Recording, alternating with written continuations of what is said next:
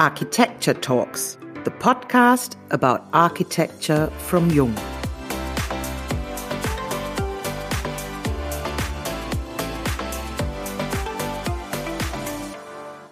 Singapore is a laboratory for the city of the 21st century. This place is spectacular, a hypermodern metropolis in a tropical area, a balance of high tech and nature, a lab for the world, how growth and sustainability go together. There is one important rule in Singapore. All new buildings must give nature back what they have taken from it. Our guest today is Rudi Scheuermann, global leader of the building envelope team at Arup in Berlin. And Rudi, we personally first met in Singapore two years ago, I guess remember the Jung architecture talks back then, live on stage? Yes, sure. It was great.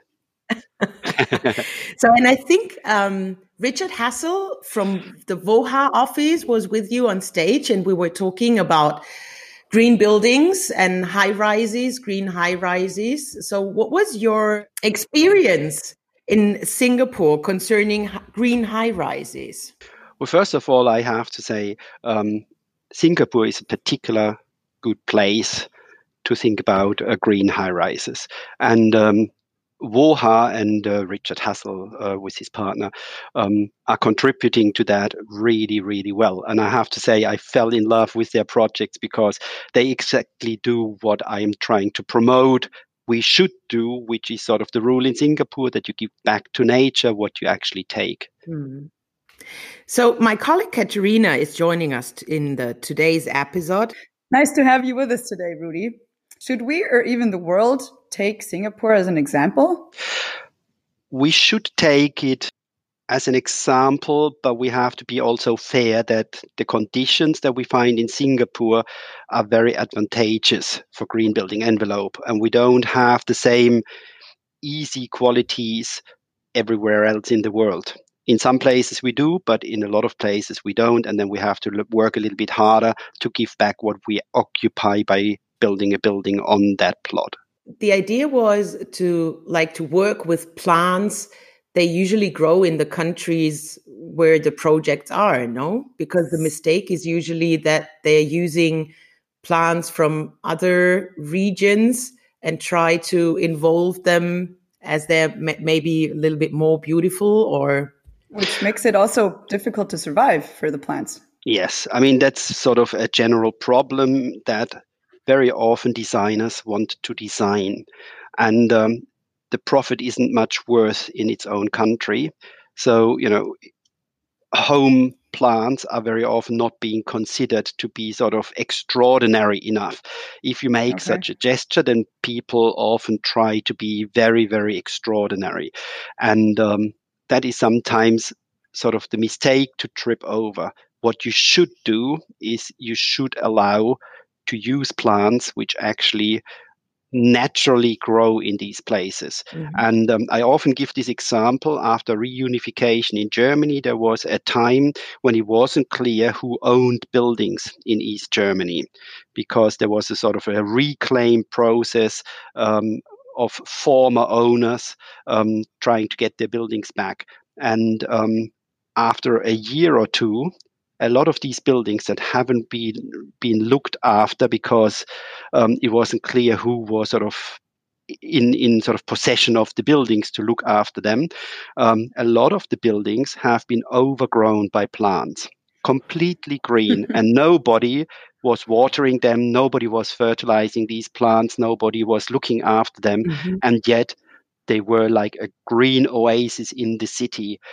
And that's for me always this example. If we let nature do what it wants to do, it will conquer all places, and that includes building envelopes.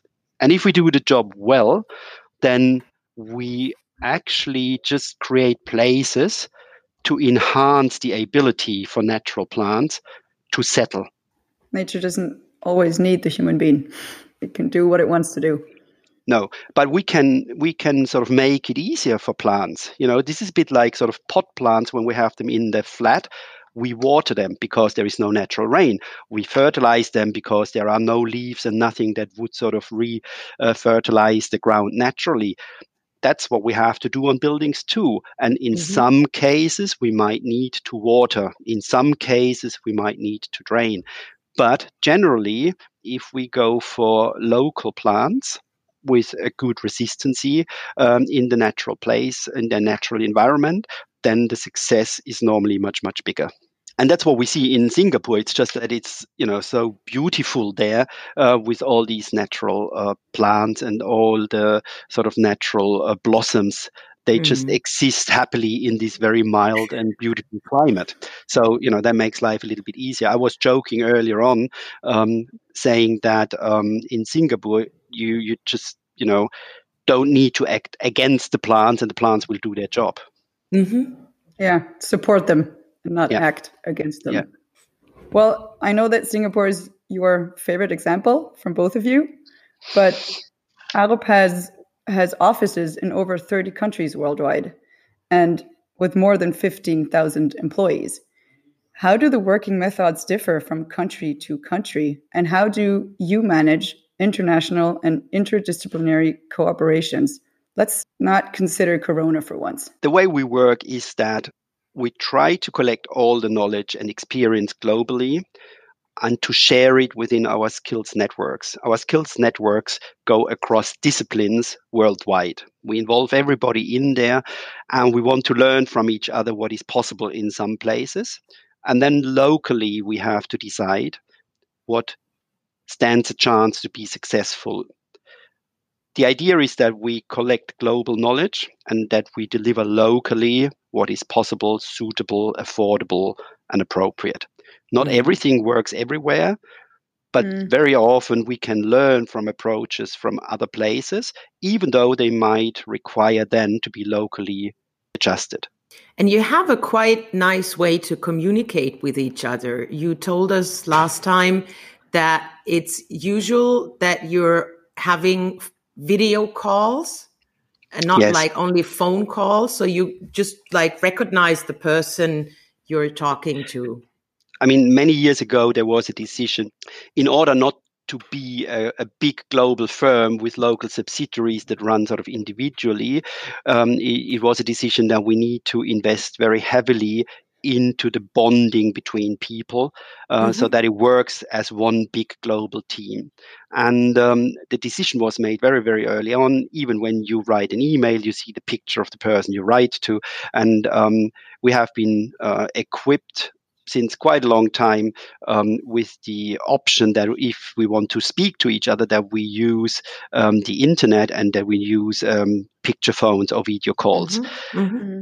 And that gives you the opportunity that you actually get to know people. It's not the same as face to face, but it comes closer to face to face. And I've experienced people um, in video calls for many years, and then after several years, I've actually met them face to face. And there was sort of the feeling that we know each other quite well because yeah. we have been communicating all the time.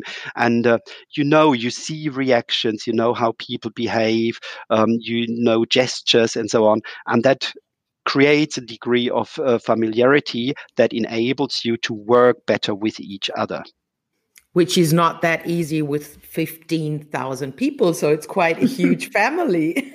it is a huge family, but you would be surprised how well connected people are. It is actually so that we have the feeling that everybody is in connection with everybody. And mm. I would say personally, it's probably three, 4,000 people that I've been personally in contact through video conferences, through the, uh, uh, through the skills network meetings, and so on. I've never counted, but um, it's a huge amount of people that you're actually in contact with. Yeah. That when you meet them, you know you you you have a degree of uh, familiarity when when you mm-hmm. sort of start talking to each other you think oh i know you from and sometimes you know we talk about um, where was it? Which project did we do together? And we have to sort of sort it out a little bit. But you recognize people by their gestures or their behavior or their um, looks, and you think, where is this person from? I can't remember which project it was, but it's sometimes quite funny that, you know, people are not static in Arup. They kind of migrate through different disciplines. They sort of develop.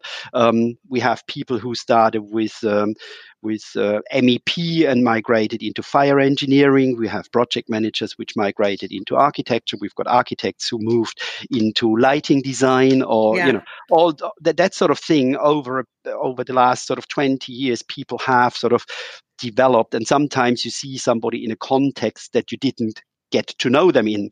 Sometimes you get to know them in a completely different context, and suddenly you meet them sort of five or 10 years later somewhere else, and you think, where do I know them from? I haven't done a lighting project with them. And uh, it turns out that it was sort of an architectural project somewhere else, you know, but that's quite nice. In a way, that's really nice. Absolutely. Yeah. And there is a, a key message from Arup we like a lot, which says that you want to shape a better world. And uh, having a look on your website, one can find like more than 500 publications on future scenarios of cities and countries, but also about digital processes. And last but not least, about the green infrastructures. So it's quite unusual for an office to publish and share its knowledge this broadly. Why is this so important to Arup? I mean, first of all, we have to say that we are in 100% possession of the foundation. So Ove Arup has turned the office into a foundation and has sort of put the the operational office in the 100% possession of the foundation mm-hmm. to make sure that Arup can carry on the way it sort of developed without external influences. For example, there was the risk that personal partners who were sort of partly owning the firm as well, who had sort of personal shares, would um, would sort of uh, die one day, and their um, heritage would go to the family who might not have something to do with the engineering mm-hmm. practice, and then it's sort of a natural process that they would try to sell that off. And mm-hmm. with that, you have an uncontrolled influence that could come into the firm. And to avoid that, he um, put the firm into a foundation. And the foundation is um, run by the by the members of the firm, and um, by these means, it's sort of uh, secured that nobody can actually buy out the firm, nobody mm-hmm. can sell shares, um, and external influences with a particular direction um, are not possible. So, having said that, um, we are not a profit driven company because all the profits go to the foundation and the foundation in itself is uh, dealing with the money and is operating in shaping a better world that's the sort mm-hmm. of background of it and um, most of the money goes to um, uh, third world water aid projects. Mm-hmm. But with, I mean, that's one of the sort of major focuses, water aid. Having said that, um, over the last sort of 10 years, the focus has shifted a little bit because there have been quite a lot of um, natural disasters in a lot of other areas too. Mm-hmm. And um, we, for example, in Germany, we have sort of applied for uh, money from the foundation um, to support uh, the refugees in Germany from mm-hmm. uh, Syria. Uh, we've been uh, given money to support the local government in executing refugee homes and so on. Um, these things happen but the focus is still third world water aid. That could be that we create uh, a bridge over um, a gorge where you then have sort of um, a shorter distance to fresh water. It could mm-hmm. be that we help to build a well. Sometimes it's also that we help um, to improve schools to become earthquake secure buildings. Uh, sometimes we build schools. Um, we can apply for projects and we collaborate and it's um, our young staff who get a chance they can apply for that and then they um, there's a selection process and then they get sent on site for a period. They will then be involved in the planning process and then in the execution under very tough conditions and they choose for that and then they go there and um, help to um, realize the project. And that is something that we feel is very, very good for especially young people um, to actually experience what it means, the responsibility that you have as being born in the right part of the world with mm. sort of very good conditions to give something back. And that's sort of the idea behind it. Um, shaping a better world, however, doesn't stop there. It also sort of, you know, the idea is being brought back into our own environment. Here, too, we should make sure that we are not focusing on making profits at any cost, but that we do the right sort of thing with the idea that we leave the world just that little bit better than uh, mm. when we are born into it. That makes absolutely sense and has a really, really wonderful idea. And what a great concept. Congratulations on that one. Really. Thank you very much. I mean, it's not my concept, but it's a great concept that we all have to buy into. If we want to work for the firm, that is sort of the basic foundation that we buy into. Mm-hmm. Yeah. Plus, uh, when you mentioned the publications, I just would like to mm-hmm. elaborate mm-hmm. briefly on that. All the publications, we feel that sharing improves the world. And if we want to shape a better world, um, we cannot just rely and dwell on the knowledge that we work um, with together. We need to share that also externally because we collaborate also with people externally. And um, sharing it means improving overall and that makes life for us easier in collaboration with our um, partners outside the firm and we want to collaborate with the best people in the world and they are not only in Arup. they are also outside Arup. but you have many of them well we hope so yeah and we aim for that especially sharing knowledge brings the world a lot more together and further on. And we would like to talk briefly about one particular publication. Diane and you have already met upon this topic. It's Green Building Envelope. What is that all about? Well, it's to come back to the Singapore idea. Green Building Envelope was originally sort of generated when a colleague of mine was doing a similar publication, which um, had the name Towards Green Infrastructure Cities Alive Towards Green Infrastructure. And there he said, Our cities need a lot more plants. The denser they get, the more important the role of the plants.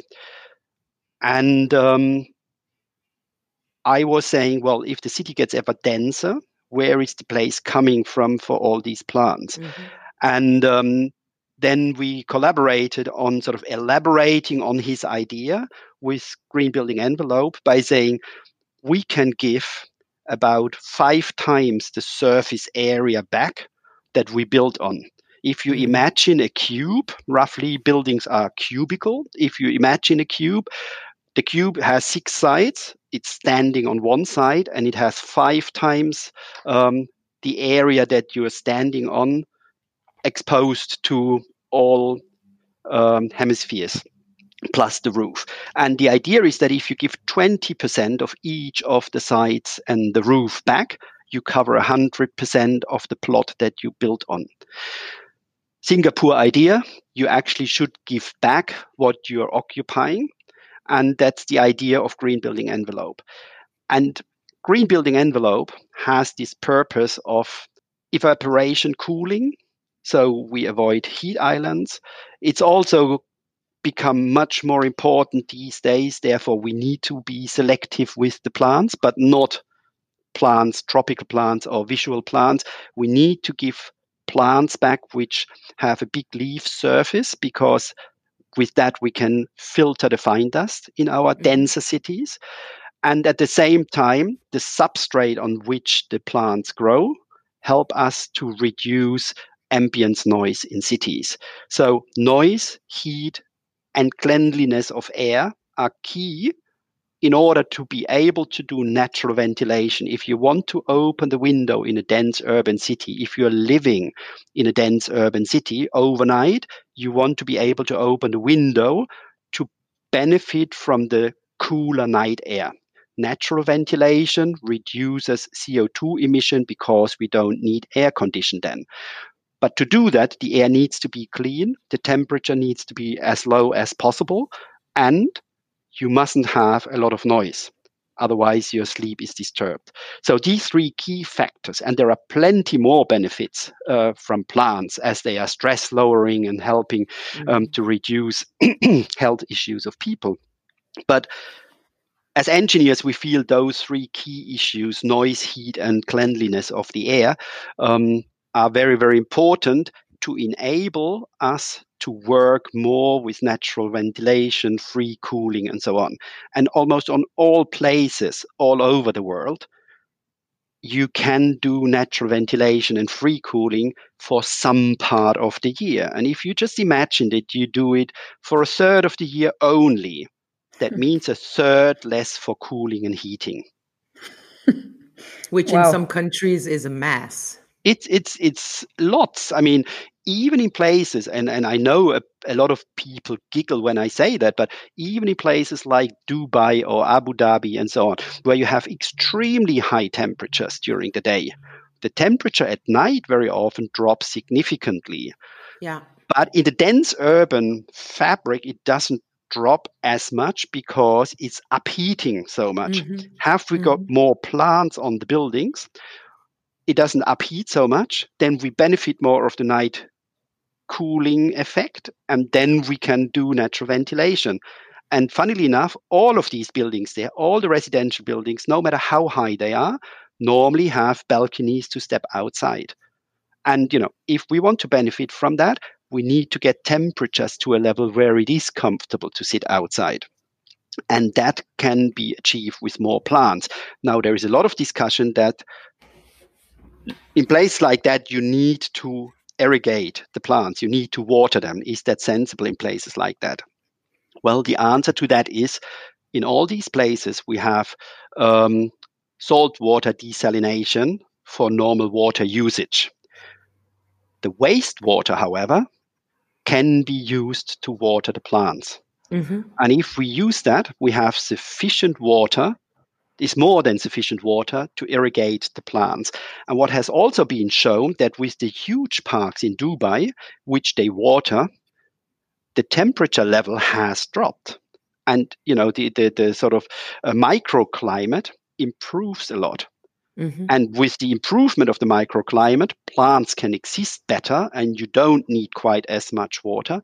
And I'm aware of the fact that we are talking now really long term. It probably takes another 50 years or so before this benefit becomes sort of a benefit that you can feel beyond just being able to measure it. But I think this is a long term effect, and we can discuss whether that is sort of a, a good idea to build in the desert uh, a city for millions of people but we can't discuss whether it's going to happen or not. It has happened. Now that it has happened, I think we need to make the best out of that situation. And there is a high level of um, improvement possible if we bring more plants into the city. And that's true for all the locations that I can imagine. There is a simple proof if you look from outside space with cameras, with a normal camera, and you detect where it's green you have the plant, it's greener, and mm-hmm. you take the same uh, shot with um, with a camera that measures temperature, and then you see wherever it's greener, it's cooler, and wherever it's cooler, we can save energy. And when we can save energy, we can um, reduce CO2 emission. It's all about sustainability and improving our living conditions in the long run. And I mean, Dubai has air conditioned bus stops. So I don't think they should have a problem working with plants. no, no, and that's and, actually the that's actually the issue of Dubai: the streets covering the desert sand, because the sand saves the cool air, and that's why the city is heated up so much. Yes, and, and you know, and I don't, uh, I, I, don't even want to dwell on Dubai, even if even if it wasn't so beneficial in a place like that, even though I think it is. Um, mm. You know, there is huge areas in the world, the sort of most densely populated areas in the world have a high potential to improve their living conditions if we bring more plants into the city. Absolutely. Absolutely. So we're we were talking now about these big cities from all over the world, but unfortunately within the last 4 months we haven't really been able to travel a lot and have a look what the cities uh, look like nowadays. So, how did your life change, or how is your everyday life today? Well, I mean, it's home office as was required. We have to say that we as a company due to the fact that we have been working over many sort of um, big distances with our colleagues with video conferencing and what I mentioned before, we have been comparatively well prepared. It was still a mm-hmm. big step for us within, let's say, four to six weeks, um, having suddenly almost 16,000 people in home office. That was a sort of a, a major test whether the systems would work. But every one of the 16,000 people has had um, sufficient experience in working remotely with colleagues. So the situation wasn't entirely new. What was new, whether you know it would work with all 16,000 people in home office. Yeah. That was new, and that has worked out reasonably well. Um, therefore, we are actually quite happy. And there is a lot of discussions now whether we all will come back to the office or whether the future will be having a higher content of home office. Um, but I have to say, I'm not a very big friend of that idea because working multidisciplinary, involving all disciplines, I feel that we need to be together to learn from each other. Mm-hmm. That doesn't work if you come together only for meetings to report results. And my question always is to people who uh, defend home office to the extent that it's sort of the only good means I'm asking where would people learn from? I mean, where would the young people learn from? The way they learn is by seeing how others are doing it. By supporting others in doing things, they learn and sort of acquire processes and so on. That doesn't work in home office as well. It, it, might work to a degree, but not as well. I have to admit that maybe it is sensible to go into a sort of halfway house that we say, you know, you you work three days in the office and maybe two days not, and mm-hmm. something like that. But we need to be careful that we get sufficient overlap that that process of learning from each other and also cross fertilizing what structures are doing and MEP are needing and what envelope is doing and what building physics um, uh, needs as a result and to deal with the lighting designer and to think about the architectural requirements. All these things you know have to come together and uh, in the end even need to be coordinated with the project managers and so on. Um, all of that comes together in an office so much easier. I'm not saying it can't be developed but as of now i feel that face to face in an office exposure of um, issues um, can be resolved easier in an office. Is there something you personally miss the most during the last four months? I mean, what I miss is not meeting people like you, Diane, in Singapore. I'll miss you too. no, I think it is a great thing to meet people. And I think face to face meetings um, give a lot more information than only just video conferencing. If you know each other really well, you can sort of fill the gaps. Yeah. And it works for a while, but I don't think it works forever. And in Arup, we normally say um, up to two years we mm-hmm. can sort of work with video conferencing, but then it's time for a face to face meeting again in the skills network. So every two years we have a forum for the disciplines where they where all the colleagues come together so that they actually meet and greet each other, that new people are being integrated, creating connections across borders and so on. That's not so easy to be done only by video conferencing. Absolutely. But with Corona, we have since February a whole um, new situation, and the decision by our global board has been taken that for one year until next February, mm-hmm. no matter independent of corona developments, at least until February next year, we will not allow internal travel mm-hmm. so that we gather the experience and see what it does to us. So, you know, I if the situation allows, I might be able to travel to meet a client. But we don't want what we've done before. If there was like a design meeting and somebody said, wouldn't it be great if you came along to the meeting to London or something like that? Somebody would jump in a plane and be in London. We now deliberately decided for a year not to do that, to see whether we get along, whether that works, if it has any effects on us. Um, just really testing and trying out because in the long run, not traveling, that's also a lot of CO2 emission that we reduce. Absolutely. Shaping, shaping a better world doesn't stop with planning a building. It also stops with our behavior. Yeah, that's right. And if there's 15,000 people not traveling that much anymore, we will surely realize that. Oh, yeah, yeah, yeah. And, you know, we have seen that suddenly um, satellite photos of Beijing allowed to see yeah. the street and the cars yeah. again, which wasn't possible for decades. And this is, I mean, just imagine about the strength of nature to sort itself out in eight or 10 weeks. Yeah. It's amazing. It? Yeah. Yeah, absolutely. Absolutely. And it and, and it's something we would never have we would never had achieved by ourselves. It's really just due to the to this special situation that we were kind of forced to stay at home and just keep calm. Yeah. And nobody really believed that nature can relax that quickly. It was a really nice example by nature. And everything you describe, Rudi, also emphasizes your special connection within Arup.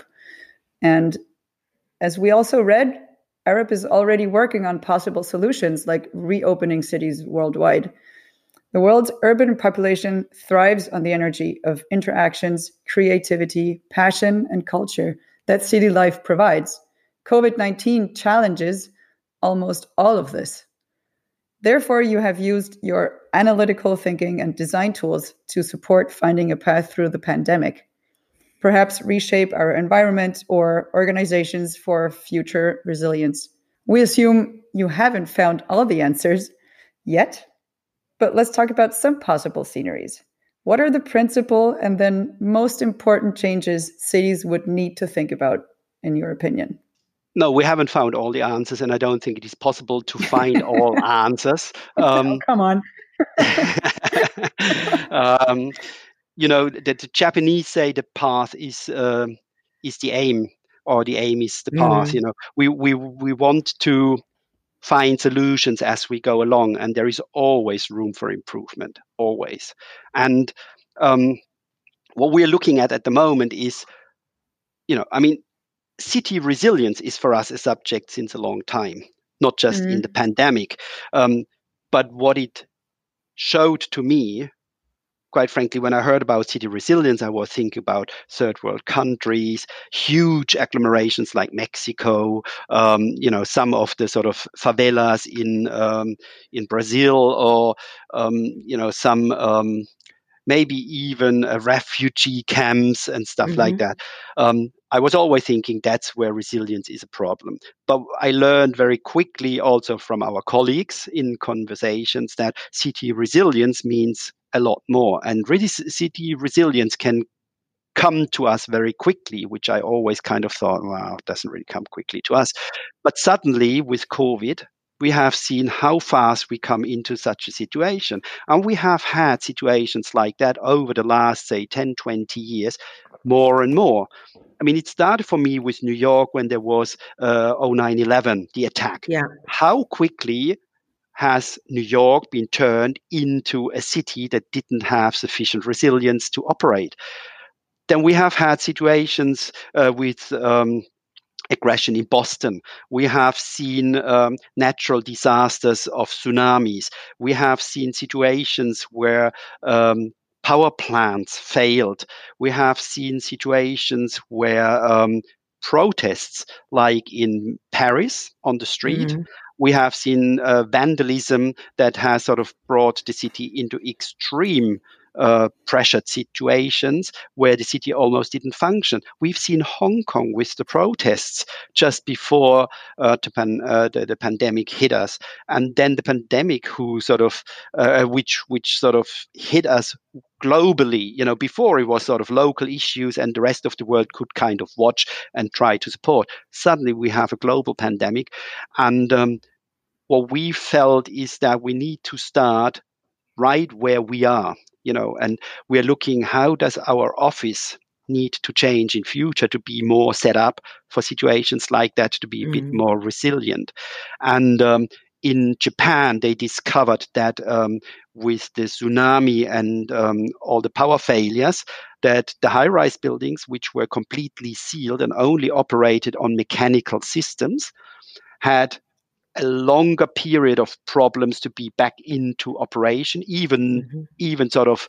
partial operation was more difficult than those buildings who had built in operable windows, which weren't built for natural ventilation. They were built in case of a fire with uh, smoke exhaust that you have a natural flow of air, fresh air coming in. But they suddenly could use these openings to get a little bit of cross ventilation, and mm-hmm. suddenly mm-hmm. these buildings prove to be more resilient. Therefore, they've changed the law that on every floor now they have to have a certain square meterage of operable windows for emergencies. I learned from Jo da Silva, our uh, champion in um, resilient city design, that first of all, we have learned from trying to repair cities.